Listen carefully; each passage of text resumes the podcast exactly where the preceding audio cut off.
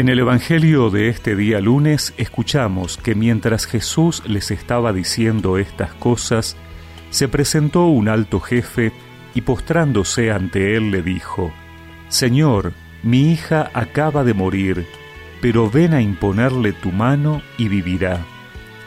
Jesús se levantó y lo siguió con sus discípulos. Entonces se le acercó por detrás una mujer que padecía de hemorragias desde hacía doce años, y le tocó los flecos de su manto pensando, con solo tocar su manto quedaré curada.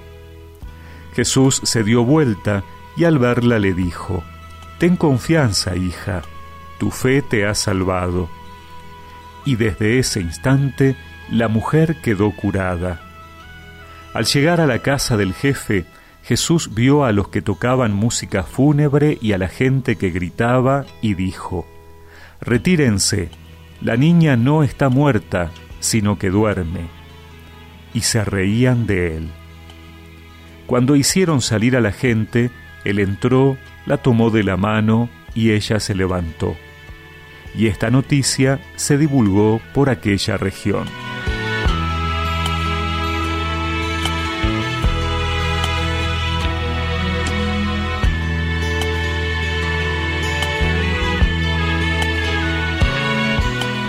El Evangelio de hoy nos recuerda la necesidad de acercarnos y confiar en Jesús a pesar de todo lo que se interponga.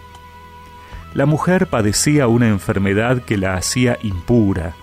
Ritualmente no podía acercarse al maestro porque al tocarlo también él quedaba impuro. El jefe de la sinagoga va a Jesús cuando todo parecía que había terminado.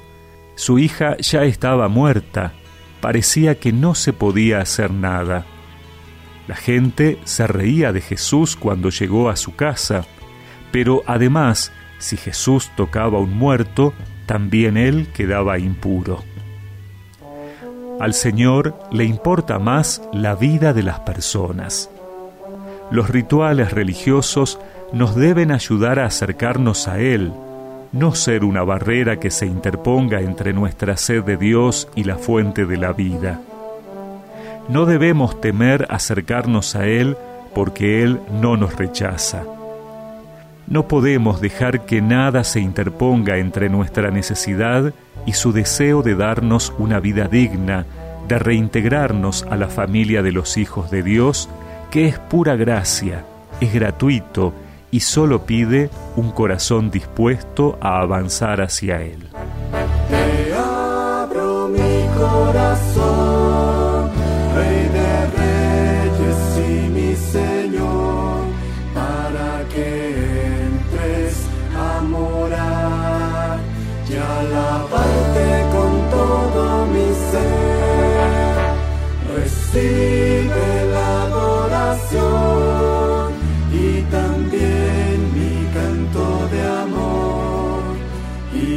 toda la creación te exalte, Rey eterno.